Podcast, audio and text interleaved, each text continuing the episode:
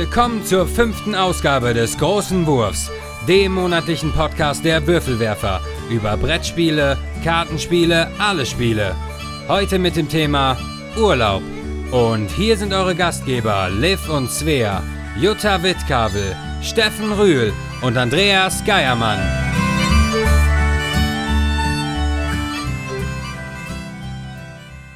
Willkommen bei den Würfelwerfern.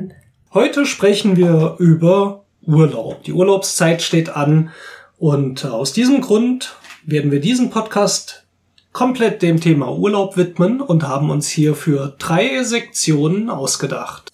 Zum einen sprechen wir darüber, in welchem, in welchem Brettspiel wir denn gerne Urlaub machen würden. Es gibt so wunderschöne Fantasy-Welten dort draußen.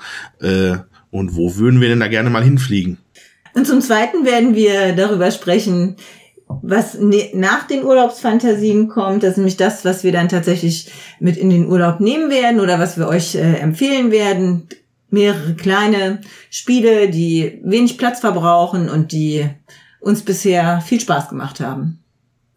Als drittes erzählen wir euch ein bisschen über Robinson Crusoe. Das ist ein sehr, sehr cooles Spiel. Äh, ja, das ist nicht sehr wirklich klein. Äh, nimmt auch ein bisschen mehr Platz weg, aber es lohnt sich. Wir hatten das letzten Urlaub zwei Wochen auf dem Wohnzimmertisch stehen. Das war sehr cool, ja. Das Ja. wäre sehr cool. Nach den ganzen kleinen Vorschlägen müssen wir natürlich noch ein großes, komplexes mit dazu mogeln, was natürlich auch einfach Robinson Crusoe, einsame Insel, perfekt zu Urlaub passt. Ja, das ist bestimmt sehr schön da. Bisschen Kannibalen und so, aber Ja, muss gebracht werden. Außerdem ist es kooperativ, das schweißt das Familiengefühl dann nochmal richtig zusammen. vor allem bei dir, Mama.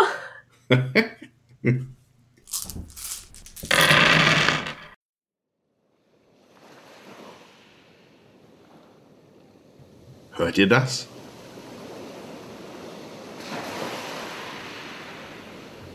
Das ist der Sound des Urlaubs. Super, oder? Klingt unheimlich entspannend.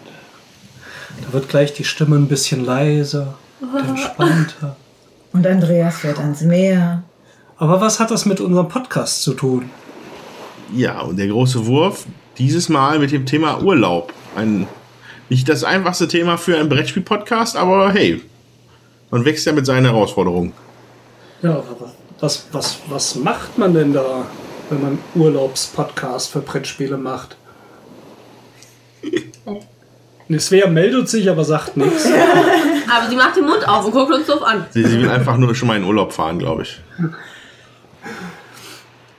Was, was habt ihr denn vor für einen Urlaub? Oder was hast du denn vor, Andreas? Wir wissen ja schon, was wir vorhaben. Ja, was mache ich? Im Moment noch leider nichts. Das Wetter ist zwar momentan so, dass man nichts, also am liebsten schon längst im Urlaub wäre, aber es dauert bei mir noch ein bisschen. Ähm, ja, aber es soll ja nicht um Urlaubsorte gehen, sondern eher, was man an diesen Urlaubsorten so treiben kann. Im, Brettspielbereich. Und äh, ja, da werden wir uns gleich ein bisschen drüber unterhalten. Und dann werden wir noch die Frage erläutern, äh, in welchem Brettspiel wir denn vielleicht gerne Urlaub machen würden. In welchem Brettspiel? Jetzt will die Svea doch was sagen. Ich möchte in Takinoko Urlaub machen. In Takenoko. Was gefällt dir denn an Takenoko? Der Panda-Bär. Und Du kannst, kannst auch in den Zoo fahren. Ich höre jetzt zwei Sachen. In den Zoo fahren passt ja schon ganz gut. Gartenarbeit. Nein, Was, was macht man denn bei Takenoko? man äh, ähm, pflanzt mit dem Gärtner Bambus und dann kann man den Panda oder den Gärtner setzen. Wenn man den Panda setzt, kann man den auf ein Feld setzen, wo Bambus steht. Und dann kann man für eine Aktion, glaube ich, ein Bambusstückchen essen. Mhm. Und du isst gerne Bambus. Das würdest du gerne im Urlaub machen. Nee. Erdbeer, Honig, Apfel. Piekst du zwischen die Zähne. Sieht aber richtig gemütlich aus dort, ne? Ja. In Takenoko. Da würdest du hinfahren, wenn du könntest?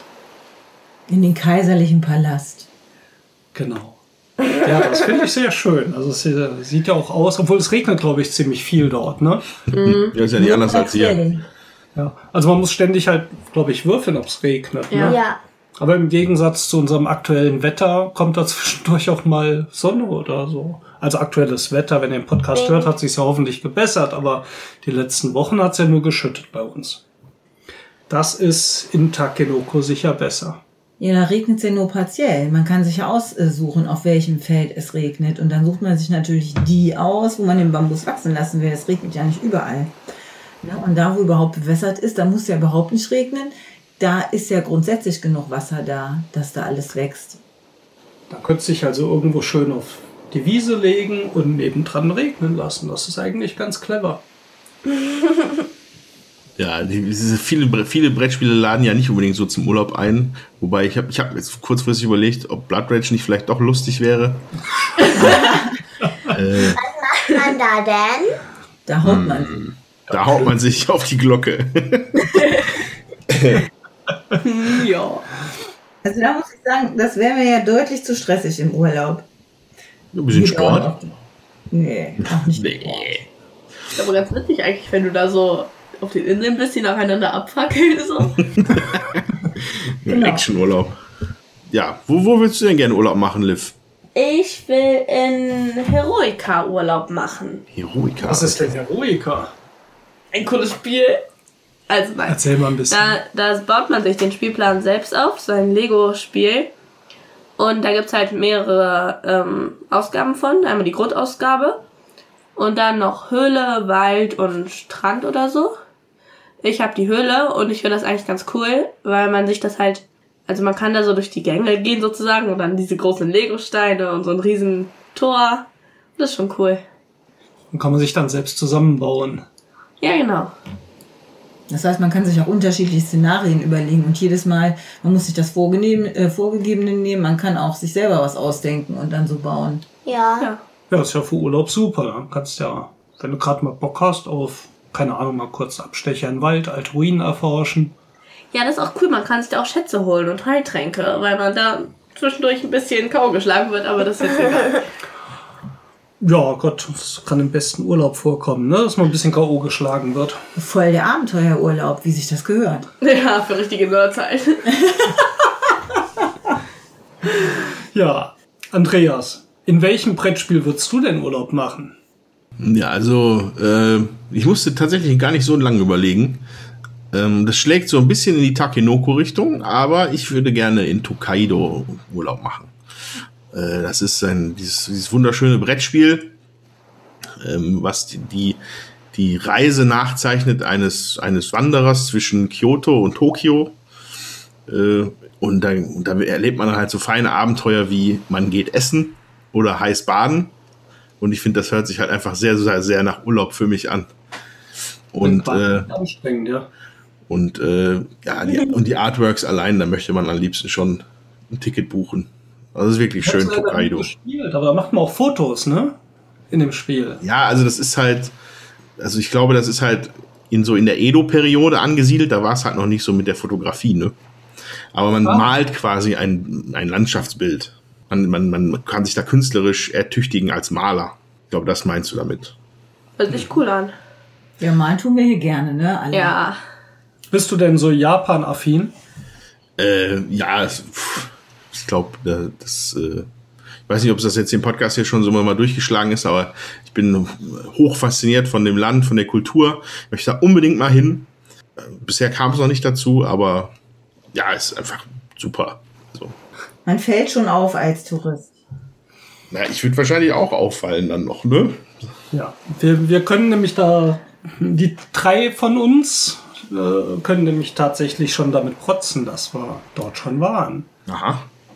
Da Ja, war die Liv ein halbes Baby. Jahr alt und war umrang, umringt von Japanerinnen, als sie mit ihrem süßen Batik-Kopftuch in den japanischen Tempeln draußen lag und äh, die Schulmädchen sie umringt, umrum, Ja, umringt haben. umringt haben.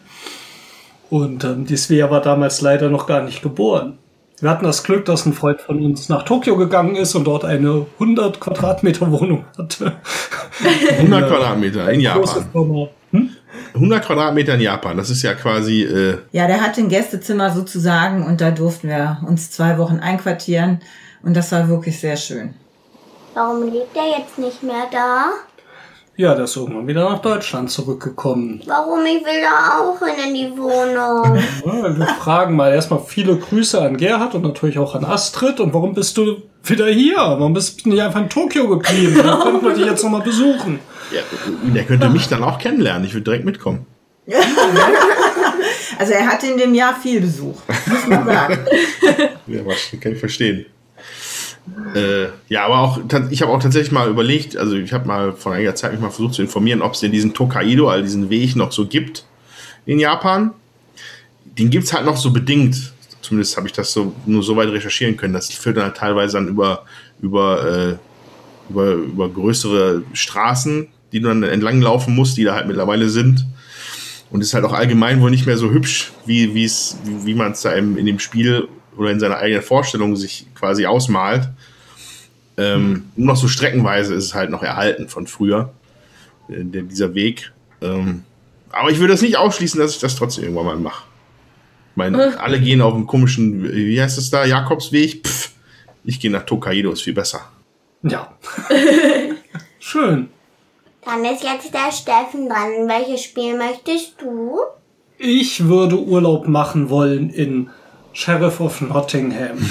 Weil ich habe natürlich so ein Faible für dieses idealisierte, süße Mittelalter. Du Betrüger. Betrüger, wo man auch mal so ein bisschen betrügen Ja, ich habe kann. so eine Affinität dazu, Armbrüste zu schmuggeln. Ja, aber Armbrust ist ja schon das Härteste. Ich meine, das Spiel ist ja so dermaßen brutal, dass du ja Seide und was schmuggelst du? Ich habe mal die Packung noch hier. Äpfel und Hühner. Ja, die, die bringt man ja noch legal rein, ne? Aber sagen wir die Schmuggelgüter. Moment, da muss ich doch gerade noch mal hier in die Sheriff of Nottingham Packung gucken. Schmuck. Da schmuggelt man, also in Sheriff of Nottingham spielt ja jeder eigentlich einen Händler und versucht äh, die Waren am Sheriff vorbeizubringen, der jede Runde, ähm, der jede Runde wechselt und äh, die normalen Waren sind ja schon ein super leckeres Weißbrot, rote Äpfel, die Hühner, der lecker aussehende Käse Der ist auch die voll lecker, hallo?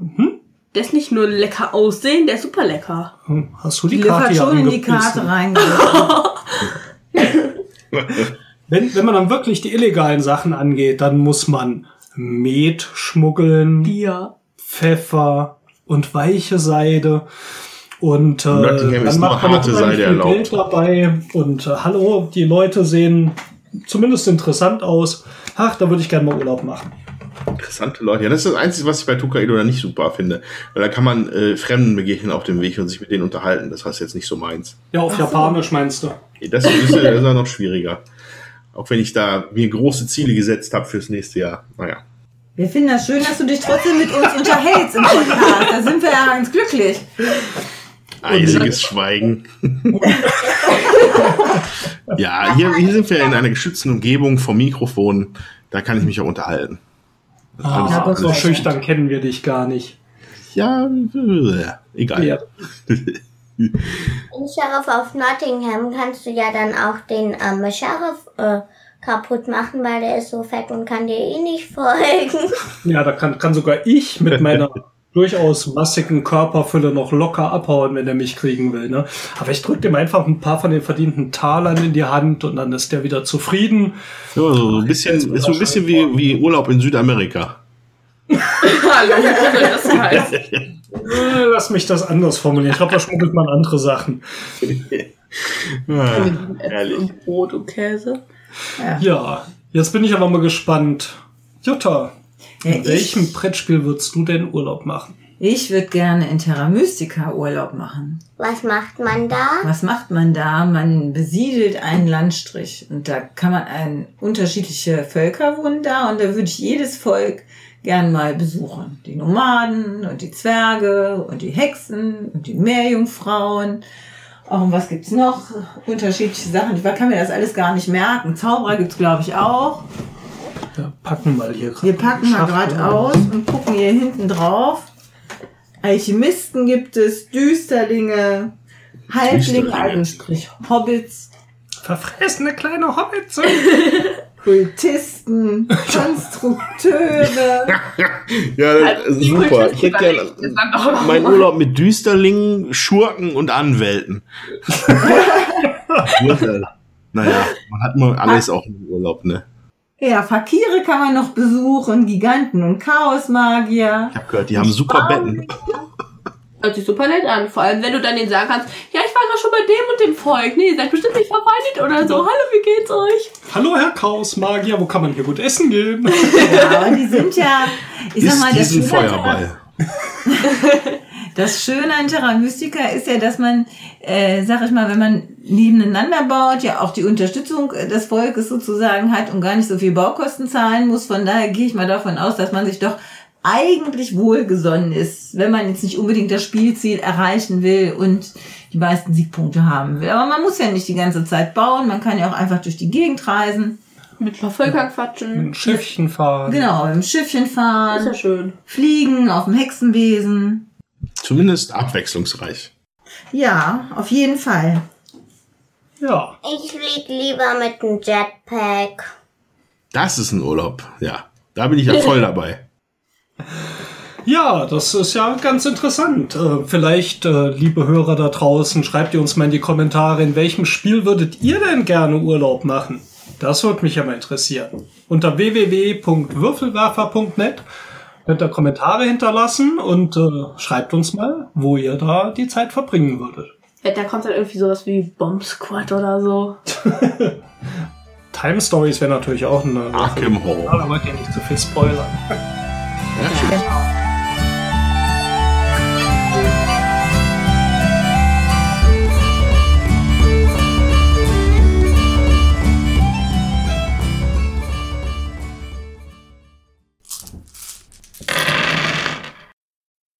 wir haben uns noch ein Spiel ausgesucht und zwar eins, was man gut mit in den Urlaub nehmen kann. Also als Empfehlung, falls ihr in Urlaub, Urlaub fahrt, könnt ihr das mitnehmen, falls ihr es habt. So. Also ich ähm, finde Abluchsen gut ähm, als Mitnehmen in den Urlaub.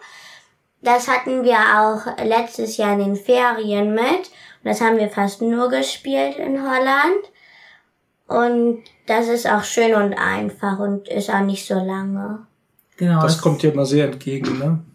Das ist ein cooles Familienspiel und man kann halt sich entscheiden, ob man nur eine Runde spielt oder mehrere. Wir haben es als Familie so gespielt, dass ähm, wir sind vier Leute, also vier Runden ein Spiel und haben Punkte aufgeschrieben und wer nachher die meisten Punkte hatte, glaube ich, ne, der hat gewonnen. Das ähm, hat uns ziemlich erfreut und war recht kurzweilig. Aber äh, wir hatten, also es gibt noch eine kleine Ausnahme. Wir haben das nicht nur gespielt. Ne? Wir hatten zwei Wochen Robinson Crusoe auf dem Tisch liegen. Da sprechen wir nachher noch ausführlich drüber, über Robinson Crusoe. Das kann natürlich in der Urlaubsfolge nicht fehlen. Ja. Aber jetzt haben wir hier mal ausgesucht halt Spiele, die relativ klein sind, die man gut mitnehmen kann, äh, die man teilweise sogar vielleicht aus der Packung nehmen kann, um noch ein bisschen Platz zu sparen. Und Abluchsen ist wirklich ein sehr schönes Spiel, weil man muss also seine Kartenhand leer kriegen, muss aber dazu auch erstmal Karten aufnehmen, die ausliegen, äh, damit man wieder mehr Karten abspielen kann. Also wer das noch nicht kennt, ist auf jeden Fall mal eine Empfehlung wert. Abluchsen mit 2x. Ja, und es gibt auch einen Joker. Das ist die 13. Es gibt 13 Karten. Und da kannst du dir dann ein, irgendeine Zahl aussuchen. Hm. Genau, das ist aber das X. Das X ist noch ist der Joker und der ist noch über der 13. Ja. Ach so, ja, als 14. Genau, als 14. Ja. Aber ähm, als Familienspiel sehr gut geeignet und auch äh, relativ preisgünstig zu haben. Wenn man es noch nicht hat und nicht weiß, was möchte man denn gerne mitnehmen, können wir das auf jeden Fall empfehlen. Das Zwei bis fünf Spieler, das reicht auch für nicht allzu große Familien. Und von 10 bis 99 Jahre. Ja. Weil wir schon gehört haben, auch Leute über 99, die spielen das heimlich auch. Genau. Nicht. Äh, Die machen sich dann automatisch jünger und sagen, ach, ich bin erst 99 und nicht schon 106. Und ich wollte noch sagen, äh, ja, was wollte ich sagen? Ach ja, das gibt äh, auch, glaube ich, zusammen mit äh, Phase 10 in einem Päckchen. Ich glaube, das ist dann irgendwie billiger, wenn man beides zusammen kauft. Also Phase 10 ist jetzt nicht so das super teure Spiel, aber man kann ja ein bisschen sparen, auch verschenken oder so. Genau, ja. Also für die Leute, die gerne Romy spielen, ist Phase 10 auf jeden Fall eine Alternative. kann man auch äh, sich anschaffen und das Abluchsen wurde damit sozusagen angepriesen, aber es rentiert sich auch, es alleine zu kaufen. Also man muss nicht unbedingt das Doppelpack nehmen. Okay, also wir packen unsere Koffer und packen ein Abluchsen. Und dazu, dann mache ich mal weiter. Ich habe, ich bücke mich mal nach der kleinen Packung. Ich habe ein Spiel mitgenommen, das wir sehr viel gespielt haben, äh, das aber leider gar nicht so bekannt wurde. Und das nennt sich Dungeon Raiders. Und das von Phil Walker Harding, der auch Kakao gemacht hat. Und in Dungeon Raiders spielt jeder äh, Spieler einen Charakter und man plündert zusammen einen Dungeon. Und das funktioniert folgendermaßen. Jeder Spieler kriegt pro Ebene des Dungeons fünf Karten auf die Hand von den Werten eins bis fünf. Und es werden fünf Räume ausgelegt, teilweise offen, teilweise verdeckt. Und jetzt hat man so eine komische Mischung, wo man zusammen gegeneinander spielt. Das heißt, wenn man zum Beispiel den Raum aufdeckt und da ist ein Monster, dann muss die Gruppe zusammen, je nachdem wie viele Spieler das sind, unterschiedlich, muss gewisse Stärkepunkte zusammenkriegen. Zum Beispiel elf Stärkepunkte. Und dann spielt jeder eine von seinen fünf Karten verdeckt aus, also Werte eins bis fünf. Und in der Gruppe möchte man über diesen Wert kommen beziehungsweise, also wenn man den Monsterwert nicht erreicht, dann bekommt der Spieler mit der niedrigsten Karte, die gespielt wurde, Schaden. Ja, und desto höher die sind, desto besser sind die auch. Und deshalb. Genau, aber an anderen, in anderen Räumen, also wenn man eine Karte gespielt hat, hat man noch vier auf der Hand, dann kommt zum Beispiel so ein Raum, da liegt dann äh, eine Schatztruhe aus. Und die bekommt der Spieler, der die höchste Karte spielt. Oder manchmal gibt's auch zwei Schatztruhen dann in dem Raum und dann bekommen die beiden höchsten Spieler, also die Karten, äh, die höchsten Karten haben diese, äh, diesen Schatz. Und am Ende gewinnt natürlich der, der das meiste Geld hat, wobei vorher noch der, der die wenigsten Lebenspunkte hat, stirbt und aus dem Spiel ausscheidet. Und was dann aber das Spiel wirklich sehr interessant macht, es gibt zwischendurch auch noch Fallen. Und die Fallen haben dann äh, nochmal so, so Sonderregeln. Moment, ich ziehe hier gerade mal so eine raus. Da gibt's zum Beispiel die Lava-Falle. Ähm, die bedeutet, wenn die niedrigste gespielte Karte eine 3 ist, verliert jeder ein Gold in der Gruppe. Wenn die niedrigste Karte die 2 ist, verliert jeder 2 Gold. Und wenn die niedrigste gespielte Karte die 1 ist, dann verliert jeder die Hälfte des Goldes. Das ähnliche Sachen gibt's also auch für Lebenspunkte. Ähm, oder dass der Spieler mit dem meisten Gold äh, Geld verliert, je nachdem, welche Karte gespielt wurde. Bei einer 5 verliert er 3 Gold, bei einer 4 eine 2 Gold und bei einer 3 1 Gold. Das heißt, man muss da immer so ein bisschen managen, welche Karten hebe ich mir denn noch auf. Aber ich will natürlich auch nicht die niedrigsten spielen, wenn Monster kommt. Und ja, wer am Ende die wenigsten Lebenspunkte hat, der scheidet aus und der Rest vergleicht, wer am meisten Gold hat. Ähm, super schönes Spiel. Ich spiele das total gerne. Es ist auch eigentlich nur so zwei kleine Kartenstapel groß. Also man kann es auch aus der Packung rausnehmen und platzsparend einpacken. Und würde ich jedem mal empfehlen, der an sowas Spaß hat. Ich glaube, es kostet gerade mal 10 Euro plus Versand. Dungeon Raiders von Phil Walker Harding. Für ja, acht, äh, ab acht Jahre oder acht plus steht auf der Schachtel darauf, dauert 20 Minuten und ist für drei bis fünf Spieler. Hatten auf jeden Fall schon viel Freude mit. Und ich ähm, bin ja immer eher der Typ der etwas gemeineren Spiele. Mir gefällt ganz gut und das würde ich gerne mit in Urlaub nehmen. Sky King, das Kartenspiel. Das ist auch ähm, 8 plus, 2 bis 6 Spieler, 30 Minuten, wobei das in einer größeren Runde natürlich mehr Spaß macht. Wir also mit sechs Leuten gespielt und schon viel gelacht haben. Das ist ein Stichspiel, funktioniert auch nach den Regeln des Stichspiels, nur man sollte halt schauen, es gibt eine Abstufung der Karten, äh, welche Karte halt wie sticht. Und man bekommt am Anfang einen Stich und äh, geht Eine Karte. eine Karte. Also das heißt, man kann einen Stich machen, man muss gleichzeitig sagen, wie viele Stiche man macht und dann macht man Yo, Ho, Ho und bei Ho müssen alle ihre Finger zeigen und Ansagen, wie viele Ansagen, wie Stiche, viele Stiche sie machen, sie machen, wollen genau. in dieser Runde. Ja, das äh, ist zum Teil sehr spaßig, wenn dann in der ersten Runde man eigentlich nur einen Stich kriegen kann und aber drei Leute schon einen Stich haben wollen. Also wer von euch Wizard kennt, da wird er Parallelen erkennen. Es geht also, wie gesagt, darum, die Anzahl der Stiche vorherzusagen, aber es mit den Sonderkarten äh, gibt es da einfach noch ein bisschen mehr Varianz und die Stimmung kommt ganz gut rüber, so als Piratenspiel mit diesem Yo, ho, ho und jeder zeigt dann seine eine Buddel voll rum. mit den Fingern an, wenn er genug hat. Ähm, sehr schönes Stichspiel. Ja, auch schön illustriert, passt zum Thema, sind auch nette Piraten drauf und weiße Fahnen, wenn man sich ergeben will. Und Mama packt den Koffer und packt. Packt Sky King auf jeden Fall ein. Und Ja. Leo. Ich stelle euch Times Up vor. Das finde ich immer sehr witzig. Also man spielt in Teams zu zweit. Und man setzt sich gegenüber, muss halt dem anderen immer eine Karte erklären. Das geht drei Runden lang. In der Was ersten steht denn da so drauf auf den Karten? Da stehen Nomen drauf, also einfach Schlagzeug oder was weiß ich, keine Ahnung. Inspektor Badebee, nein, keine Ahnung. Ja, teilweise auch Schauspieler oder Filmfiguren. Ja, wobei das ist eher beim, äh, also ich stelle jetzt Family vor, da sind einfachere Sachen auch für Kinder. Es gibt ja noch das für Erwachsene, das ist dann ein bisschen schwer, da sind immer Figuren, die ich nicht kenne. Und ähm, das ist auch ein schönes Spiel, wenn man Geburtstag hat und die Freundinnen da sind. Das haben wir nämlich an meinem Geburtstag gespielt. Und dann wollten alle mit der Liv spielen, weil die da drin so gut ist. Ja, es geht, glaube ich, bis zwölf Spieler, was natürlich auch mal nett macht, wenn man Leute im Urlaub noch kennenlernt. I. Und Du wenn man nicht alleine vor seinem Mikro sitzt in, in Hokkaido.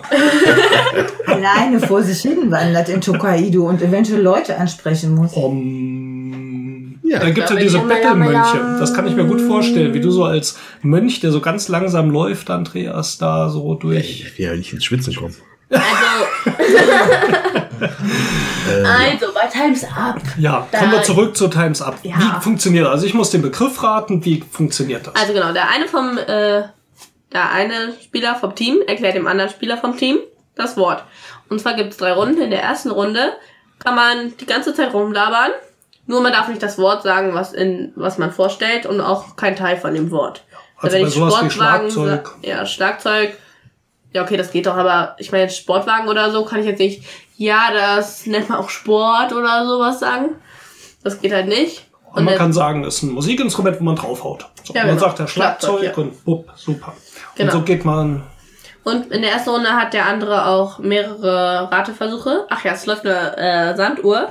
Wenn die umgelaufen ist, ruft, rufen alle richtig laut Times up und dann ist auch schon vorbei. In der zweiten Runde darf man nur mit einem Wort erklären. Da muss man dann am Anfang zu, richtig zugehört haben, damit man dann Weil die Karten, kann. muss man dazu sagen, die ja, Karten, die werden die, gemischt die werden und gemischt und man rät die gleichen Karten tatsächlich nochmal in der zweiten Runde. Und wenn man mit dem Spiel anfängt, äh, kann man auch, damit es leichter ist, erst die Karten noch alle ähm, äh, laut durchlesen. Und ähm, ja, dann kann man auch anstatt, wo man draufhaut, man kann ja auch aufs Klavier draufhauen, dann weiß man direkt das Schlag. Das arme Klavier. Genau. So, dann kommt also die zweite Runde und Ja. dann werden die gleichen Karten wieder geraten. Und Genau. was macht man da? mit einem Wort. Also der, äh, der, der was sagt, darf ein Wort sagen und der andere darf auch, hat auch nur einen Ratversuch. Wenn er scheitert, genau, wenn man, wenn man, wenn es nicht funktioniert, dann legt man die Karte ab und nimmt sich die neue vom Stapel. Man kann auch einfach die Karte weglegen, legen, wenn man denkt, die kann ich nicht erklären. Das funktioniert nicht, dann tue ich die einfach direkt weg. Und in der dritten Runde ist Pantomime und das ist immer ziemlich witzig, ja. Genau. Also macht man Pantomime und das Schöne daran ist aber, dass man die Begriffe ja schon zweimal gehört hat. Also das Schlagzeug hat man einmal gehört, vielleicht als Musikinstrument, wo man draufhaut. In der zweiten Runde sagt vielleicht jemand Musikinstrument und dann sagt man, ah, Schlagzeug. Und beim dritten Mal macht man dann natürlich die Pantomime und das macht es deswegen dann ein bisschen einfacher, weil man es schon zweimal gehört hat. Ähm, bei Pantomime, das ist auch witzig, weil ähm, ich musste einmal eine Kuh vormachen und das war richtig schwer. Muss ich einfach so hinstellen und. Milch geben. Und da habe ich so, so an meinem Bauch so getan, als, äh, so wie das so als Kompliment. Groß. Da ist Bauchnabel so. da drauf gekommen. Also was auf jeden Fall wichtig zu sagen ist, ähm, man teil, verteilt am Anfang Karten, so, äh, ungefähr so viel, dass nachher ein Stapel von 30 bis 40 Karten entsteht, an die äh, Mitspieler ungefähr gleich viel. Also sagen wir mal, wir sind äh, acht Leute, kriegt jeder fünf, nee, sieben Karten. Zwei Begriffe darf man wieder aussortieren, dann sammelt man die Karten zusammen, dann werden die gemischt, dann hat man nachher einen Stapel von 40 Karten und eine Gruppe fängt halt an und wenn die Time, äh, also Zeit abgelaufen ist, dann gibt man den gleichen Stapel weiter. Also hat nicht jeder einen eigenen Stapel, den er durchraten muss, sondern der Stapel wird in der Runde weitergegeben. Ja, super, super lustiges Spiel. Finde ich auch. ja. Funktioniert eigentlich auch immer gut, wenn wir es spielen. Sind alle hellauf begeistert. Obwohl es am Anfang ein bisschen komisch klingt, dreimal den gleichen Begriff zu raten. Aber es ist echt äh, Einfach. sehr, sehr schön. Jetzt bin ich nur am überlegen, Times Up war der erste deutsche Titel. Ich meine, es kam unter einem anderen Namen dann auf Deutsch noch mal raus. Ja, Also, sag's mir heißt sag's jetzt. mir. Genau. Genau. Also Ja. wenn ihr danach sucht, sag's mir ist auch Times Up. Ja. Und das ist die grüne Edition, ist die Familienedition. Und ähm, Es gibt ja. noch eine blaue, die ist für Erwachsene, die niemand erklären kann, wirklich, aber Nee, das ist also es ist keine anrüchige Erwachsenenversion, sondern es sind halt eher Schauspieler und so. Und das ist natürlich dann ein bisschen schwierig, wenn man es mit Kindern spielt. ja. Andreas, was nimmst du oder was empfiehlst du für den Urlaub? Ja, also ähm, ich repräsentiere ja eher hier so den, den Pärchenurlaub, ne? nicht keine Familie, so wir fahren halt immer zu zweit. Ähm, aber da sind halt Brettspiele auch mittlerweile fester Bestandteil. Äh, wir haben jetzt den letzten Urlaub, haben wir halt tatsächlich, also was halt sehr, sehr gut sind, geht, sind halt Trading Card Games, ne? Jeder nimmt sich halt so ein Deck mit und fertig. Da haben wir dann Game of Thrones, das Trading Card Game gespielt letztes Mal. Äh, in Griechenland, sehr lustig. Ähm, und was wir auch festgestellt haben jetzt im letzten Urlaub äh, in Spanien war, äh, dass man hervorragend äh, Seven Wonders Duels mitnehmen kann. Also es sind halt nur eine Handvoll Teile. Die haben wir dann in so eine Plastiktüte, so eine Plastikbeutel mit so einem Zip-Block-Ding reingemacht. Und äh, da konnte man dann wunderbar Seven Wonders spielen. Äh, da muss man jetzt, glaube ich, nicht groß viel zu sagen zu Seven Wonders. Das kennt halt, glaube ich, jeder. Ähm, aber wir haben jetzt dieses Jahr, für diesen Urlaub, werden wir ein neues Spiel mitnehmen. Und das nennt sich Patchwork von Uwe Rosenberg. Äh, habe ich tatsächlich die Jutta draufgebracht. Danke dafür. Gerne, gerne. Ähm, und das ist halt auch ein, ein, ein, eine Art Puzzlespiel für zwei Leute, wo man äh, sich selber so einen Patchwork-Teppich zusammensetzt aus verschiedenen äh, Puzzleteilen, die man sich kaufen kann. Und die werden so im Kreis ausgelegt und dann die werden im Kreis auch dann ab, abgearbeitet von den Spielern und dann jeder nimmt sich dann halt äh, passende Teile für sein eigenes Spielfeld und man muss halt möglichst passgenau halt, also möglichst viel Fläche abdecken vom eigenen, von, von eigenen Spielbrett, damit man halt äh, die fetten Punkte einsagen kann. Mm, Ja, und das habe ich bei der, bei der, haben wir beim, habe ich bei euch mal gespielt mit der Jutta und äh, habe ich mir direkt gedacht, das ist was für meine Freundin und habe es mir ausgeliehen von euch und prompt voller Erfolg, zwei Tage später bestellt. und ja, das wird ja sicherlich mitgehen. Das ist nämlich ein sehr schönes Spiel, ab zehn Jahre. Hast du noch das Foto von äh, Andreas und mir, als wir es gespielt haben? Ja, das muss ich eigentlich mal auf die Website stellen. So, ne? Also ja, gerade stimmt. Das Patchwork-Match. Patchwork-Duell. Gegen Andreas. Genau. Wie, wie, ich glaube, habe ich gewonnen? Ich weiß gar nicht. Nein. Nein, Nein. nein, das kann ja gar nicht sein. Ich habe Ja. hab gegen Jutta gewonnen und gegen dich verloren, glaube ich. Genau. So wie ich das gehört. Ja, aber das sollte man halt eigentlich, glaube ich, gut auch gut einpacken können. Einfach in so ein Plastikbeutelchen und fertig. Und selbst wenn man die Box mitnehmen würde, ist es halt auch klein. Ist ja dieses Ich glaub, komische, dieses Zwischenformat von diesen Boxen. Es ist keine große Schachtel, es ist keine, kein, kein Kartenschachtel, es ist so eine mittelgroße Schachtel. Sehr schöne Größe. Ja, halt diese Zwei-Spieler-Schachtelgröße, ne, wie die Kosmos auch hat und äh, Lookout hat sich da angeglichen. Ja, aber ich glaube, man, also ich glaube jetzt nicht, dass man, wenn man es nicht in die Verpackung tut, dass man sehr viel Platz spart. Also, das ist ja, die Packung ist schon relativ voll, also. Habe ich jetzt gar nicht so im Blick. Aber kann man auf jeden Fall gut mitnehmen. Ist auch ein wirklich schönes Spiel. Ich finde, es wird auch nicht langweilig. Es kann auch wirklich ein paar Mal hintereinander, ein paar Tage hintereinander spielen, wenn man Genau. mag. Weil man dann irgendwie eine neue Herausforderung hat, ne? Je nachdem, wie die Puzzleteile liegen. Ja. Genau. Ist schon ganz schön. Gut, das waren unsere Empfehlungen äh, für euch. Was, wenn ihr die Spiele äh, vielleicht noch nicht kennt, schaut sie euch mal an. Könnt ihr auch mal danach googeln. Und äh, sind auf jeden Fall von uns alle empfohlen als tolle Urlaubsspiele. Ja, und es gibt auch sicher die ein oder andere Website, äh, die, die auch mit Video vorstellt. Und äh, wenn man sich unsicher ist, dann kann man da auf jeden Fall auch nochmal schauen bei Spielerleben oder bei Hunter and Crone und kann sich anschauen, wie die rezensieren und das Spiel eben auch ein bisschen ausführlicher erklären, als wir das hier tun, weil mit Bild ist ja doch immer schöner. Ja, und wenn ihr Urlaubsspiele habt, die äh, ihr un unglaublich empfehlenswert findet, dann äh, macht das doch gerne bei Facebook oder auf unserer Webseite www.würfelwerfer.net. Wir brauchen nämlich auch noch ein bisschen Input, was wir mitnehmen. Wir werden natürlich nicht umhin kommen. Liv guckt hier schon so rüber auf den großen Stapel Hyperborea, Kemet Eclipse und Pandemic. Eclipse. Ja, das ist auch. Ganze- ganze Hotel mit beschäftigen. Ja, wir gucken mal, dass wir eine schöne Auswahl haben, dass ähm, ja was ein bisschen komplexeres, längeres dabei ist, ähm, vielleicht auch was Kooperatives und auch was Kürzeres, wo die Svea dann auch mehr Spaß hat, was wir dann auch ein paar Mal hintereinander spielen können und ähm, familientauglich. Wo, wobei mir da tatsächlich jetzt noch ein, eine Sache einfällt. Und zwar, äh, für mich ist halt ähm, Urlaub mit einer besan ganz besonderen Art von Spielen immer verbunden. Und ihr als Familienurlauber, ihr habt da bestimmt auch gut tolle Infos zu. Äh, das sind halt die Spiele, die man spielt, wenn die Kinder nerven im Auto. Hallo? also habt ihr da irgendwelche? also wir ich, nicht, ich kenne ja. zum Beispiel. Das hieß, das hieß bei uns hieß das Hausfrau. Da hat einer hat- sagt der erste Hausfrau und dann muss der nächste ein Wort halt bilden mit Frau und Schuh. Und dann wird eine Schuhfabrik und dann geht das immer im Kreis.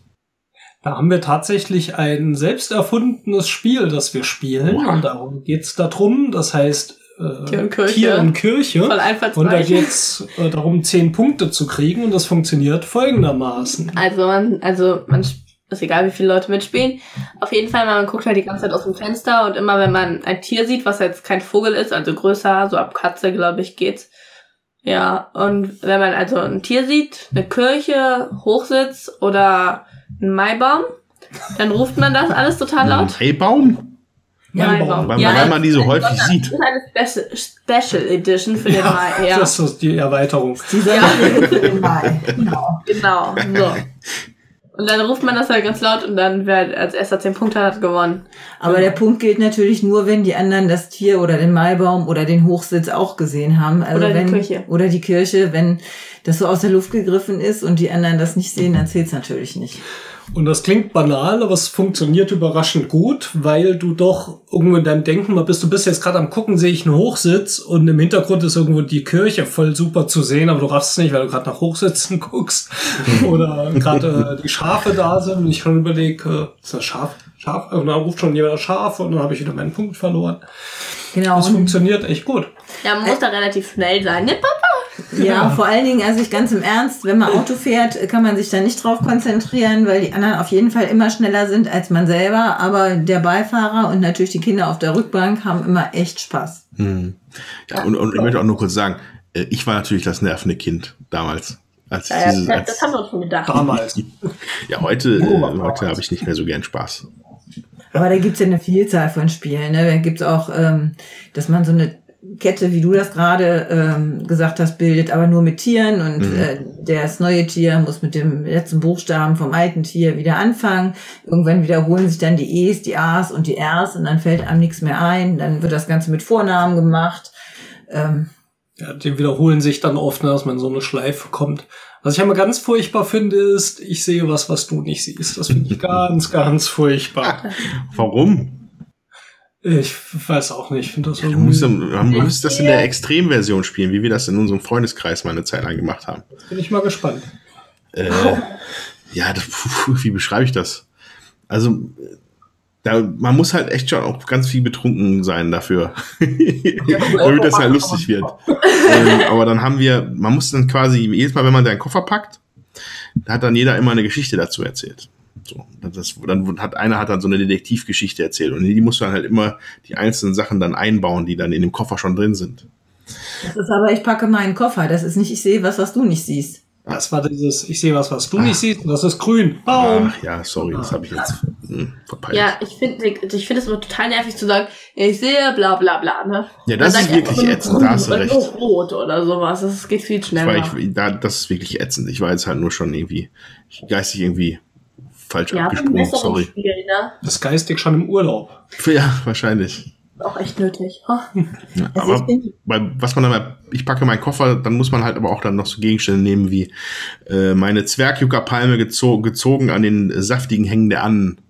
oh Gott. Da könnte ich mir vermutlich nicht zwei Sachen merken. Das, das, wenn man das, wir haben das, das war wie fast schon perfektioniert damals. Also Zwergwasserpalme, Yuka. Yucca-Palme ist doch geil. Zwergjuckerpalme gezogen an den saftigen Hängen der Annen.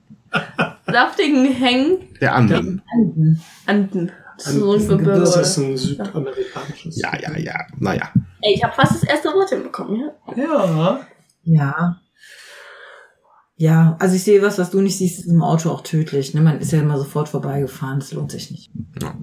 Ja, cool. Ich wollte ich nur mal einwerfen, weil ich da gerade dran dachte. Ich muss auch, wenn ich, ich fahre in den Ferien zwei Wochen zu meinen Cousinen, da freue ich mich schon drauf. Da muss ich auf jeden Fall ein paar gute Spieler mitnehmen. Ich nehme die Clips mit. Die Clips bleibt schön hier. Nein.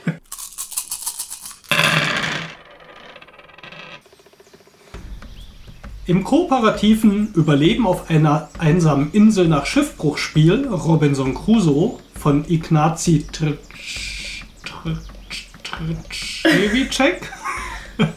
Der Name ist schwierig. Im kooperativen Überleben auf einsamer Insel nach Schiffbruchspiel Robinson Crusoe von Ignazio Trzewiczek gibt es für die Spieler immer zwei Ziele. Erstens, das Ziel des Szenarios zu erreichen und zweitens, bis dahin zu überleben. Beides ist äußerst knackig. Schon im ersten Szenario muss mit einer großen Anzahl Holzscheite ein Feuer aufgeschichtet werden und Holz ist knapp. Und Holz zu sammeln bedeutet, keine Nahrung suchen zu können, keinen Unterschlupf bauen zu können, keine Werkzeuge basteln zu können keine neuen Gebiete der Insel zu erforschen. Denn jeder Charakter hat nur zwei Aktionssteine pro Runde. Nun kann man entweder einen Aktionsstein für eine Aktion einsetzen oder zwei. Bei zwei eingesetzten Aktionssteinen gelingt die Aktion automatisch. Bei nur einem eingesetzten Aktionsstein muss gewürfelt werden, was besondere Ereigniskarten ins Spiel bringt. Ein Bär schleicht um das Lager, mische die Karte in den Kartenstapel und lass sich überraschen. Und Verletzungen verursachen kann. Und natürlich entscheidet der Würfelwurf, ob die Aktion gelingt.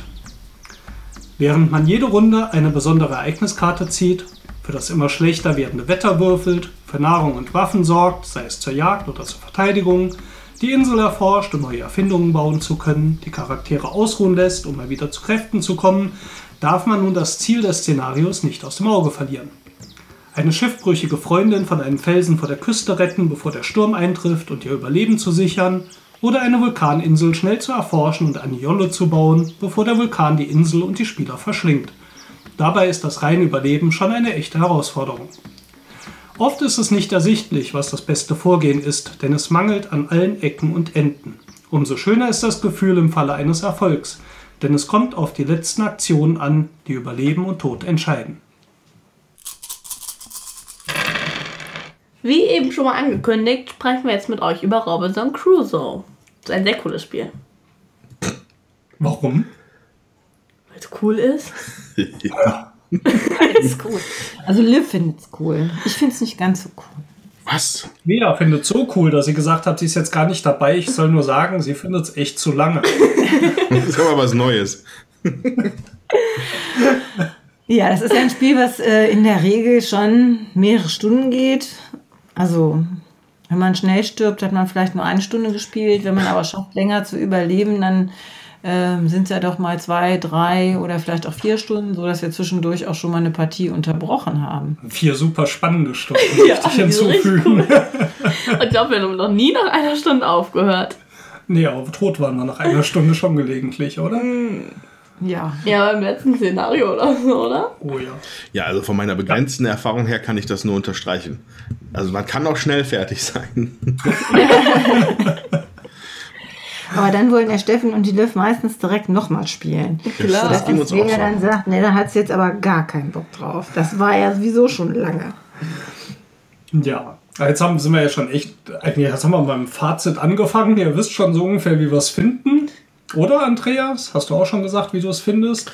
Äh, ähm, also ich habe es nur ein bisschen gespielt, aber wir zu zweit, äh, wir fanden das, wir fanden das ziemlich super. Wir, äh, findet sich wieder in meiner Achterwertung, die ich gegeben habe. Oh ja. Das, ist ja Das gehört sich auch so. Wertung. Für die Hörer, die vielleicht noch nicht so oft dabei sind oder unsere Webseite nicht kennen, auf www.würfelwerfer.net und auch über Instagram posten wir ja die Wertung, die wir einzelnen Partien geben. Das heißt, wenn Andreas jetzt eine 8 gibt, heißt das für das Szenario, das ihr gespielt habt, eine 8. Ne? Wir geben dann immer, wenn wir nochmal spielen, nochmal eine Note. Da kann man sich angucken, wie sich das so über die Zeit entwickelt hat. Bei mir ist es auf jeden Fall auch äh, immer in der ähnlichen Wertungsregion gewesen.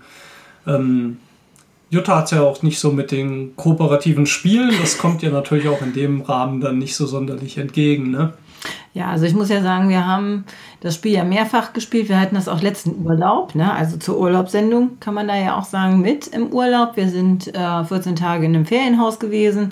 Die Hälfte der Zeit hat es geregnet. Und ähm, das war eben eins der Spiele, die wir auch auf dem Tisch liegen gelassen haben, dass wir zwischendurch auch mal was anderes gemacht haben. Oder das ist ja auch sehr kleinteilig mit dem Aufbauen und so. Dann bewährt sich das halt ein Szenario auch zu spielen und dann liegen zu lassen und dann kann man das nächste Szenario braucht man nicht wieder alles aus der Schachtel kramen. Das haben wir dann auch gemacht und haben ähm, ja schon eine Weile am Stück Robinson Crusoe gespielt, was ich sehr nicht so toll fand, aber ähm, ich fand es im Urlaub halt auch ganz schön, weil ich fand, da ist eben auch die Zeit, ähm, ja, das, das eben auch zu machen. Ich bin ja nicht so sehr für kooperative Spiele und habe mich dann dazu hinreißen lassen und ich fand es auch ganz gut. Ich fand einfach gut, dass wir das erste Szenario übersprungen haben, weil der Steffen und die Liv das auch schon mehrfach versucht hatten und dann auch schon mal geschafft haben. Und jedes Mal, wenn ich mitgespielt hatte, hatten wir es halt nicht geschafft. Und ich hätte jetzt zum vierten oder fünften Mal das erste Szenario spielen müssen. Da hatte ich dann auch irgendwie keine Nerven für. Da haben wir dann direkt mit dem zweiten angefangen. Das äh, finde ich dann auch ganz gut, wenn es dann vorangeht. Also man spielt auch die Szenarien mhm. häufiger einfach, ähm, weil es einfach, äh, ja, wie das so häufig ist bei kooperativen Spielen, beim ersten Mal nicht so leicht äh, zu schaffen ist und äh, man dann mehrere Anläufe benötigt und natürlich auch vom Zufall ja ein bisschen abhängt, ja. welche Karten dann jetzt kommen. Ne? Also und, und ob man dann richtig sich aufgeteilt hat und die richtigen Gegenstände gesammelt hat muss auch sagen, das sechste Szenario haben wir bis heute nicht geschafft. Da haben wir auch dann irgendwie nach dem dritten, Letzter vierten Versuch, glaube ich, dann äh, mal die Schachtel zugemacht in Holland. Da kam auch wieder die Sonne raus nach Tagen. Aber jetzt steht ja wieder Urlaub an. Wir haben auch jetzt Robinson Crusoe, obwohl es jetzt ein älteres Spiel ja schon ist, äh, auch für die Urlaubsfolge gezielt ausgesucht, weil was kann schöner als Urlaub sein? Einsame Insel, und dann noch unsere Urlaubserinnerungen dazu. Und Andreas hat diese Woche Urlaub und wir haben ihm das Spiel natürlich in die Hand gedrückt, Robinson Crusoe. Ja, dann haben wir mal Zeit. Genau, das wurde mal Zeit. Und wir finden es einfach trotzdem vorstellenswert, auch in diesem Rahmen. Vielleicht kennt ihr es ja schon. Würde mich übrigens auch mal interessieren. Interessieren euch ältere Spiele oder wollt ihr nur über Neuheiten hören? Sagt uns einfach mal Bescheid auf www.würfelwerfer.net. Ja, dann lasst ja, uns dann. Ich, mich würde, Entschuldigung, wenn ich dir noch mhm. gerade falle. Willst du? Ja, hau raus. Ich hätte eine Frage an dich. Jo. Weil du hast jetzt als Alpen am frühesten gespielt. Würde mich mal interessieren, wie ihr so vorgegangen seid bei so einem Szenario. Was habt ihr gemacht? Also wir haben nur, also wir haben vorneweg, wir haben das erste Szenario gespielt, das mit dem Hol Holzhaufen aufschei aufscheiten. Scheiten? Aufscheiten? Ja. Halt Feuer machen. So. Äh, und wir haben das ähm, dreimal versucht und ja, also dreimal verhungert und das Ding war nicht mal halb aufgebaut. also ich bin vielleicht jetzt nicht der richtige Ansprechpartner, um dir zu sagen, wie man das gut macht. Ich, ich habe auch nur gefragt, wie ihr es gemacht habt, nicht wie gut ihr das gemacht habt. Ähm, ja, also tatsächlich hat das Spiel so eine, äh, so eine, so eine Komplexität und Tiefe, dass wir echt bei den drei Partien noch so im, eigentlich waren wir noch im Rausfindemodus, wie das überhaupt alles so zusammenpackt. Mhm und wie wir es irgendwie geschickt hinkriegen.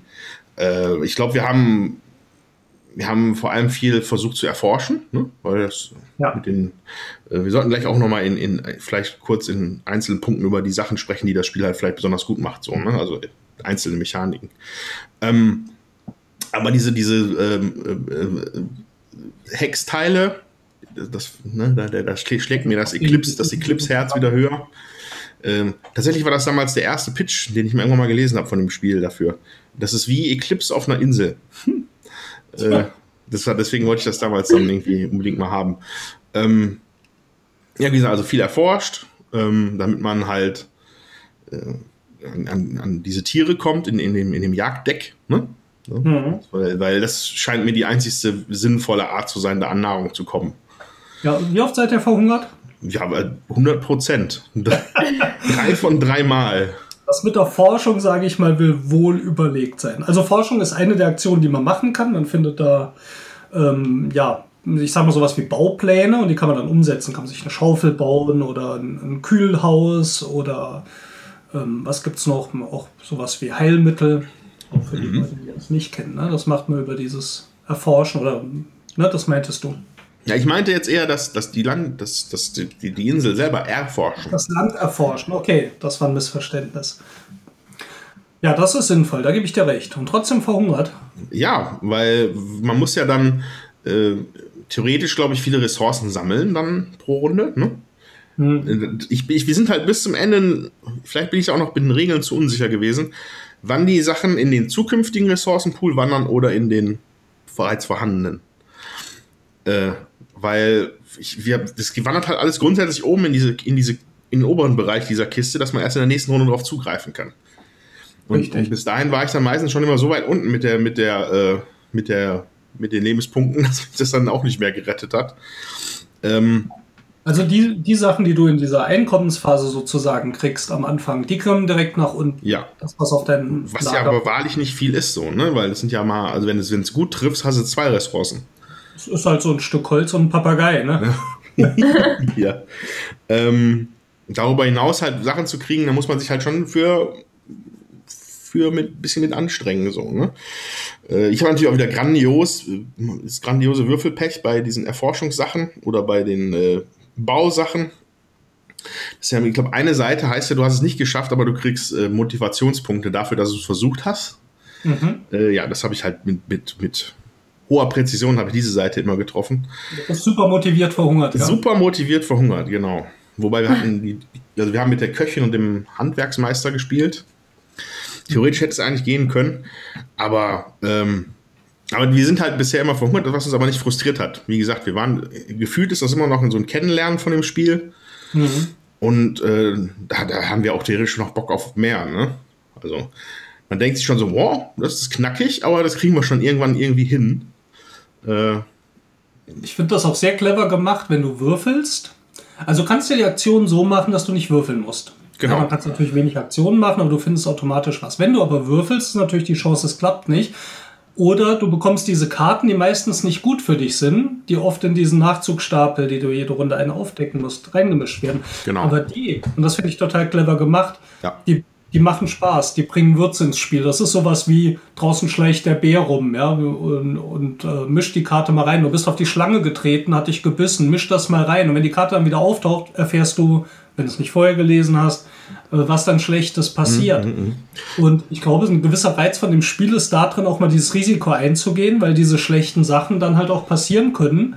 Du könntest ja quasi auch umgehen. Ja, ja also ich, das steht hier auch in meinen Notizen als, also das ist halt mit einer der Kernpunkte, die ich halt irgendwie wirklich gelungen, besonders gelungen finde an dem Spiel. Äh, noch ein Beispiel dafür. Äh, ich weiß nicht, ob es war, glaube ich, eine Erforschungskarte, also äh, äh Erkundungskarte. Und dann hatte meine Freundin eine, eine tote Ziege gefunden. Und dann hatten wir die Wahl halt, mal nichts zu machen, dann kommt die Karte weg, oder man nimmt sich halt irgendwie Nahrung und Fell, ne? Ja. Und dann mischt man die in den Stapel. So, wenn die Karte dann wiederkommt, ähm, äh, dann war, war, die Ziege, als sie halt gestorben ist, schon ein bisschen ange, angegammelt und eine ganze, ganze überlebenden Gruppe hat auf einmal Durchfall. Mhm. Nicht schön, aber lustig. Und, ähm, aber ihr habt Fell gehabt. Aber wir hatten Fell. Äh, und, äh, ah, zumindest eine Runde. Ja. Also, das, das finde ich wirklich eine sehr raffinierte Lösung. Ne? Von, von dem, wir hatten das zwar auch, weil man mischt dann die Karten ja rein. Und dann hat, hatten wir gemischt, gemischt, gemischt, wieder hingelegt. Und dann hatten wir direkt die Ereigniskarte oben drauf gemischt. Dann dachten wir auch schon so, ja, super. Ja. Cool. Aber weil, weil die halt einen anderen Kartenrücken haben. Aber gut, das ist dann halt so. Ich lasse mich ja immer gerne überraschen und wir haben das dann so gespielt, dass wir teilweise die Auswirkungen der Karte gar nicht vorgelesen haben. Mhm. Nur den oberen Teil gelesen haben. Ja. Manchmal hast du schon die Überschrift dann manchmal noch so mitgelesen, wusste schon, oh oh, ja. Lebensmittelvergiftung als Überschrift klingt nicht gut, aber jetzt mischen wir es schon mal rein und lassen uns dann überraschen, was kommt. Was nicht leichter macht, aber ich mag dieses Geschichten erzählen total an dem Spiel. Mhm. Weil mhm. echt tolle Geschichten entstehen, auch durch die Spielmechanik. Ja, wo, wo du gerade sagst Geschichten, da muss ich an dich denken, weil du, weil du das ja öfter mal als einen Punkt an, anführst, den du halt gut findest. Ähm, das Geheimnisdeck, was da drin ist. Das fand ich auch sehr gelungen, die Mechanik. Weißt du das? Weißt du was? Hast du gerade auf dem Schirm, was ich damit meine? Ja, die Truhen und Monster. Genau, dass du, dass du durch bestimmte Ereignisse wirst du halt aufgefordert, diesen Stapel halt von oben aufzudecken. Und äh, in diesem Stapel sind halt entweder Schätze, Fallen oder Tiere, Gegner, Monster. Ähm, und je nachdem, welches Ereignis du hast, kriegst du ein bestimmtes Set von diesen drei verschiedenen Arten von Karten zugewiesen. Also wir hatten zum Beispiel irgendwie eine geheime Höhle gefunden. Da hätten wir zwei Schätze, eine Falle und ein Tier. Ne? Das war das Set. Und dann fängt man vorhin halt aufzudecken und äh, dann passiert dann halt, wenn, wenn du das erste Mal eine, also in dem Fall waren alle drei Kartentypen halt äh, gefordert, aber ne, und dann, dann deckst du die halt auf und dann passiert wieder das, dann passiert wieder was. Wir sind, glaube ich, in irgendwie giftigen Sporen getreten, sind dann aber danach äh, mit einem wertvollen Schatz an Fällen aus der Höhle rausgekommen. Und da fand ich, hat es halt auch eine Geschichte erzählt, das Spiel. Ne? Mhm. Und das, also das fand ich an der Stelle besonders cool, muss ich sagen. Also das konnte ich mir gut vorstellen, wie wir da in die Höhle reingetigert sind, uns sehr ungeschickt angestellt haben und dann äh, einen Schatz da rausgeborgen haben. Das fand ich sehr schön. Das finde ich auch reizvoll, dass so eine Geschichte erzählt wird. Das motiviert mich dann auch immer zum Mitspielen, muss ich sagen. Ähm, weil ansonsten, ähm, also auch gerade wenn wir Urlaub haben, finde ich das angenehm. Aber ansonsten ist es ja so, dass man sich bei dem Spiel relativ viel absprechen muss und miteinander überlegen muss und da diskutiert und macht und tut. Und das mache ich ja eh schon den ganzen Tag und dann ist mir das für abends echt auch zu anstrengend. Das erinnert mich zu viel äh, irgendwie an Arbeitsmodalitäten und äh, ja, ist wirklich so. Und da möchte ich mich eigentlich äh, bei so einem Spiel auch entspannen und äh, nicht immer dauernd noch absprechen und was will der denn und was will die denn vielleicht die bessere Möglichkeit, ne, ne, ne, ne, ne, ne.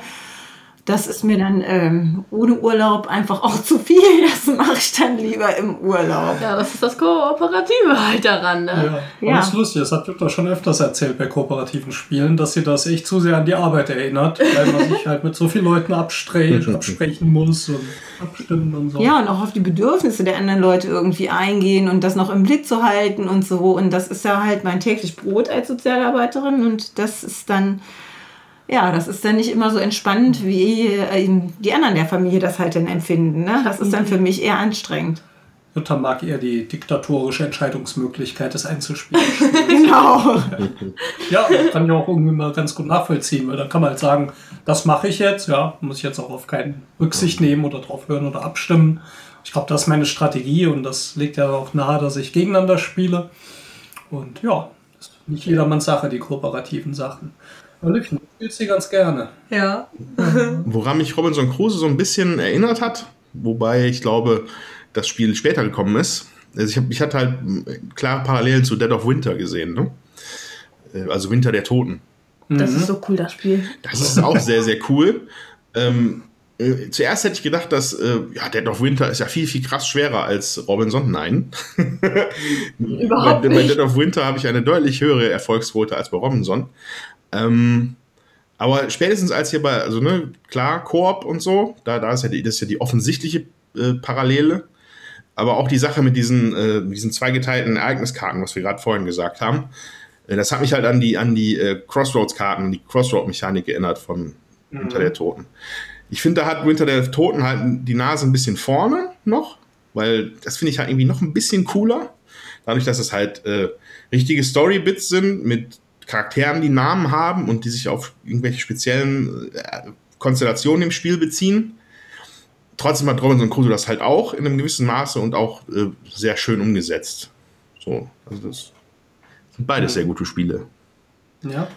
Äh, Ich gehe geh mal da eigentlich davon aus, dass Winter der Toten später kam, aber ich bin mir gar Ich nicht glaube, sicher. Winter der Toten ist 2014 und Crusoe ist 13, oder? ja, ich denke auch. Ich glaube auch, Crusoe war vorher. Ja. Also das ist für mich äh, tatsächlich nicht so. Ich finde diese Story-Sachen mag ich bei Robinson Crusoe tatsächlich äh, lieber. Mhm. Ich glaube, die sind mir bei äh, Winter der Toten sind die mir zu sehr geskriptet. Okay. Das ist wirklich zu sehr, das ist diese Geschichte, die du erlebst, während die Kombination von den Karten bei Robinson Crusoe so eine eigene Geschichte ergibt. Wobei ich nichts gegen Winter der Toten. Ich finde es auch ganz toll gemacht, auch die Crossroads-Karten. Aber gerade in dem Kartenbereich finde ich dieses, ja, du findest diese Ziege und äh, dann verdirbst du den Magen, trittst auf die Schlange und dann passieren manchmal so zwei, drei Sachen hintereinander, wo du sagst, oh, und jetzt das noch und dann fängt es an zu regnen. Vermutlich ist die Ziege da auch noch auf einen nassen Felsen ausgerutscht. So. Und dann hast du irgendwie so deine Story, die eher so im Kopf entsteht. Das mag ich da ganz gerne. Da fällt mir allerdings noch ein anderes Spiel ein, das Naufragos. Das kam, glaube ich, relativ zeitgleich mit Robinson Crusoe aus. Hat einige schwere Gameplay-Probleme. Ist auch so ein Überleber als Robinson Crusoe quasi auf einer Insel. Hat auch ein sehr, sehr schönes Kartenerzählsystem. Das äh, sollte man bei Gelegenheit auch mal spielen, wenn dir das gefällt. Ich habe es noch nie gespielt. Ich wusste nur, dass jetzt auf dem Spielewochenende war da eine Gruppe, die hat das nur gespielt. Und dann bei Werwolf, okay, ihr seid eine gestrandete Gruppe von Seeleuten auf einer einsamen Insel, ne? Das war schon klar. Ja, okay. Der Werwolf ist der, der nach nassem Hund riecht. Ja, also das ist schon, also Naufragos hat ja den Teil, es ist ja bei Robinson Crusoe nicht so, du spielst halt Gruppe zusammen und hast da keinen Verräter und bei Naufragos ist es halt so, das ist so semi-kooperativ und dann hast du äh, schon, musst du irgendwie zusammenarbeiten, aber nachher outet sich der eine, dass er dann doch der Verräter ist, der irgendwie gewinnt. Das, Ja, nicht so, sondern du sammelst, also kannst gewinnen, indem du äh, Einträge in dein Tagebuch Ja, okay. sammelst. Ne? Das ist also nicht geheim, aber du spielst.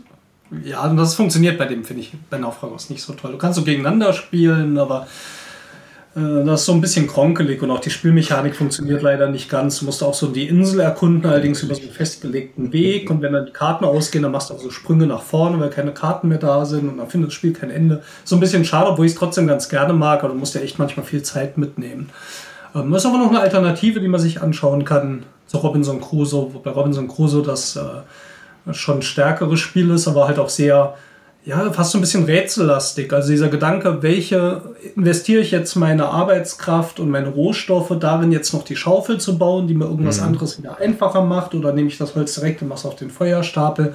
Da muss man echt grübeln. Das hat so ein bisschen was von Rätsellösen, finde ich manchmal. Ja, das ist vielleicht auch für manche Leute ein bisschen tröge. Und wenn wir schon über tröge sprechen, Andreas, da hast du sicher eine Anmerkung. Ähm, wie soll ich sagen? Also ich, ich, ich würde mir wünschen, dass die Regeln im Regelwerk vielleicht ein bisschen verständlicher wären. Ein bisschen kürzer? Ein bisschen kürzer, ein bisschen alles, ein bisschen anders. Nein, keine Ahnung. Ich hatte persönlich, zwischen Kapitel 17 und 48 hätte man noch was rausstreichen können. ja, also ähm, selten war ich bei so bei dem Studieren eines Regelwerkes so frustriert wie bei Robinson.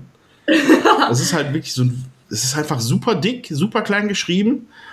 Ähm, ich finde, das ist auch nicht sonderlich sinnvoll aufgeteilt.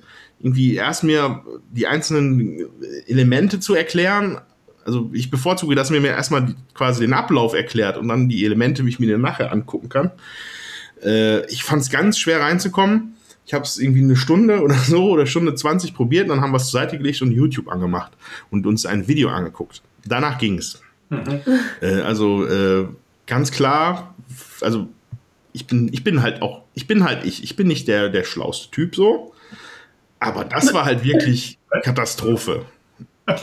Und Also ich finde, wenn man sich mit Brettspielen auseinandersetzt dann, und die Regel dabei studiert, dann kann man nicht so ganz äh, ähm, unschlau sein, weil ne, man muss sich ja schon mal durch die 48 Seiten lange Regel quälen, dann äh, oder wie auch immer, wie viele Seiten sie hat. Ich weiß es nicht, ich habe es jetzt nicht Doppelt nachgeguckt. so oder die so. können aber auch elegant und sinnvoll und dem Lernen zuträglich dieses Ding aufarbeiten. Anstatt Ja, sich also einfach muss vor eine Textwand zu hängen. Das ist irgendwie Ja, Da musst du ja dann nicht sagen, dass du äh, dumm, zu dumm dafür bist, sondern es ist vielleicht auch das Werk einfach unglücklich designt. Das könnte so sein, dass hier alle Leute hier nicken und Ja sagen und dann stehst du total blöd da. whatever. Also ich war halt, dieses Regelwerk hat mich, hat mich fertig gemacht. Ja, was ja vor allem auch dann schlimm ist, ist nach dieser Regel, also ich finde die Regel an sich nicht schlecht, ich komme damit klar und ich finde dann auch die Sachen, die ich nachschlagen muss, aber das Spiel an sich ist ja gar nicht so schwer. Nee, deswegen, deswegen ist es auch Ja, unverständlich, dass die Regeln so mega Banane sind. Und zumindest in dem Regelwerk. Es gibt so einen Trick. Und zwar, wenn man den Spielplan sieht und die Runde läuft so ab, man fängt oben links in der Ecke an und arbeitet sich dann nach rechts. Bis ich das kapiert habe, äh, Ja, das hat, das hat auch Ja. gedauert, bis der nette YouTube-Mann mir das erklärt hat. Ja, Hat's auch weil das Sinn wirklich ganz toll gemacht. Ne? Also der Rundenablauf ist quasi auf dem Spielplan so festgelegt, ja. Ja. Aber ich glaube, das, das spiegelt sich aber auch bei vielen wieder mit dem, mit den Regeln. Also vielen, sagen wir mal, so in Anführungszeichen, aber bei, bei Facebook, als wir da unsere Fotowertung gepostet haben, haben danach zwei Leute dazu gesagt, dass sie halt sich, also der eine war abgeschreckt von den Regeln, hat es deswegen nie gemacht und der andere sagt, ja, stimmt, das ist halt super kompliziert. Da haben sich, äh, äh, was ist das, Pegasus? Der hat sich damit keinen Gefallen getan. Das kann man, da sollte man vielleicht ein, ein, ein Pappkärtchen dabei legen mit einem Link zu einem YouTube-Video oder so. Ja, wobei Pegasus natürlich die auch nur übersetzt hat. Ja, klar, okay. Ja, also ich finde, das, äh, also bei uns macht das mit dem Regellesen ja meistens der Steffen, von daher kann ich da gar nicht so viel zu sagen. Ich war auf jeden Fall froh, dass ich diese Regel nicht studieren musste, weil das ist mir dann, also 30 Seiten Regelwerk ist mir dann auch zu lang. Ich lese schon viele Sachen, auch komplizierter. Äh, Wir wechseln uns da immer so ein bisschen ab. Also meistens macht es der Steffen, aber manchmal mache ich es halt auch. Aber da war ich ganz froh, dass der sich da durchgequält hat. Ich erinnere mich gar nicht mehr so dran, weil es jetzt anderthalb Jahre her ist, dass ich es, glaube ich, gelesen habe. Ähm, es war nicht einfach reinzukommen, das weiß ich noch. Ähm, aber wenn es jemandem Mut macht, der aus dem Grund das Spiel im Moment nicht auspackt, das solltet ihr ändern, weil dahinter steckt wirklich ein ganz tolles Spiel. Und wenn Ja. ihr es über YouTube euch einen Überblick verschafft, dann die Regel schaut, kommt da vielleicht auch besser rein. Äh, Wäre schade, wenn es aus dem Grund nicht gespielt wird. Ja, das unterschreibe ich so. Der Highlights generell, die ich im Regal stehen habe. Ja, auf jeden Fall, wenn man kooperative Spiele mag, ist es auf jeden Fall sehr schön, weil es äh, wirklich eine Herausforderung ist. Und jedes Mal aufs Neue wieder und wie der Steffen eben auch gesagt hat, jedes Mal sich eine andere Geschichte bildet, weil die Karten ja äh, anders kommen und ähm, das nicht so festgelegt ist und sich da jedes Mal ein anderes Szenario entwickeln kann, hängt ja natürlich auch zusammen, was man würfelt und wie man würfelt. Und ähm, das macht es dann schon auch interessant, das ein oder andere Szenario nochmal zu spielen. Also ich könnte mich jetzt auch nicht mehr erinnern. Das letzte Mal haben wir halt letzten Sommer gespielt, äh, wie das ein oder andere Szenario eben ist und was wir da für Herausforderungen hatten, muss ich wirklich sagen. Aber wie gesagt, wir hatten das zwei Wochen lang auf dem Tisch liegen und wir haben es nicht nur einmal pro Tag gespielt, ne?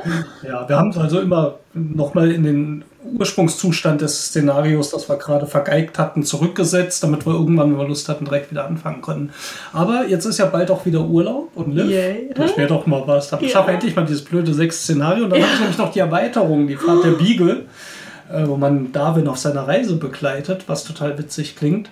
äh, weil die Szenarien auch untereinander, glaube ich, verbunden sind. Also die haben Auswirkungen aufeinander. Ähm, das könnte ich mir schön vorstellen, vor allem in der ersten Woche, wenn Jutta leider noch arbeiten muss. Das Und wenn ich bei gut Cousinchen bin, Und du bist dann? Ach, mein da bist du gar nicht. Nein, da Ja, bist du schon wieder da. in der ersten Woche. Also in der, in der dritten Woche. Ferienwoche, wo ich noch arbeite und der Papa aber schon Urlaub hat. Wir können zocken. Robinson Crusoe. Nur Svea, da müssen wir mal gucken. Aber wir haben das ja auch damals immer schön abgewechselt mit Abluchsen. Ja, genau. Ja, das also- war in dem Jahr nämlich das zweit, also äh, wie der Steffen festgestellt hat, das zweit, äh, ne, eigentlich das meistgespielte Spiel in dem Jahr Abluchsen, weil wir abgewechselt haben zwischen Ablachs, Abluchsen, Ablachsen. Im Urlaub ablachsen, das mache ich auch. Luchsen Schön und Robinson. Crusoe. Genau, relaxen, ne? Aber wir haben Abluchsen gespielt und Robinson Crusoe und Abluchsen war dann eben auch was für die ganze Familie, haben wir ja dem Netz auch schon erwähnt und das finde ich einfach sehr schön. Ähm, dann auch für den Familienurlaub für jeden was mitzunehmen. Ja, also unser Abend sah ungefähr so aus, oder sagen wir mal so, unser Mittag, da hatten wir was unternommen, ab vier oder so, haben wir dann angefangen Robinson Crusoe zu spielen, bis so unterschiedlich 6 bis 8 Uhr und danach haben wir bis halb 10 Abluchsen gespielt. Zwischendurch gab es Kibbling. Ach ja, genau, das ist natürlich auch extrem wichtig, also. Ja, Essen ist nicht zu kurz gekommen. Ja, das war, denke ich mal, Robinson Crusoe. Ja, ein schönes Spiel. Man muss sich nur darauf einstellen. Es ist echt gnadenlos. Also ja, also für Leute, die jetzt lieber Erfolg haben wollen, ähm, hm, also man muss sich drauf gefasst machen. Äh, das ist ziemlich hardcore, also echt hardcore. Ja, man muss schon mit der Philosophie ran. Losing is fun. Verlieren ist spaßig. Aber wie gesagt, das ist ja auch eben der, ähm, das Knackige oder der Reiz bei diesen kooperativen Spielen, dass man sie eben öfter spielen möchte. Wenn es so einfach wäre, dann wäre es halt langweilig.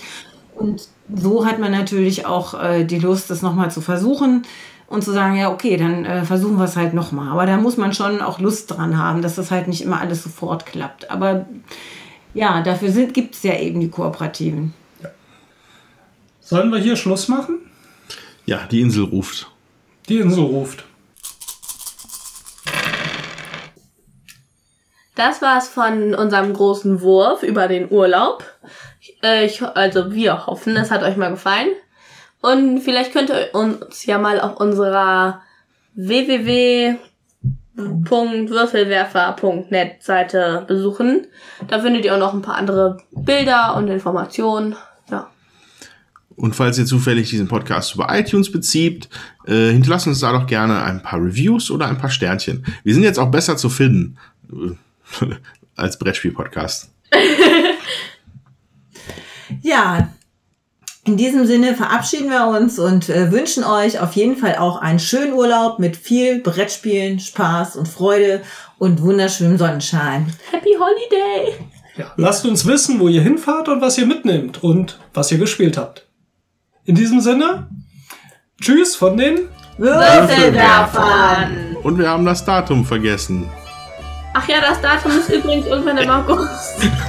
12. August kommen wir auf jeden Fall wieder. Jetzt, das war's von den Würfelwerfern. Tschüss. Tschüss.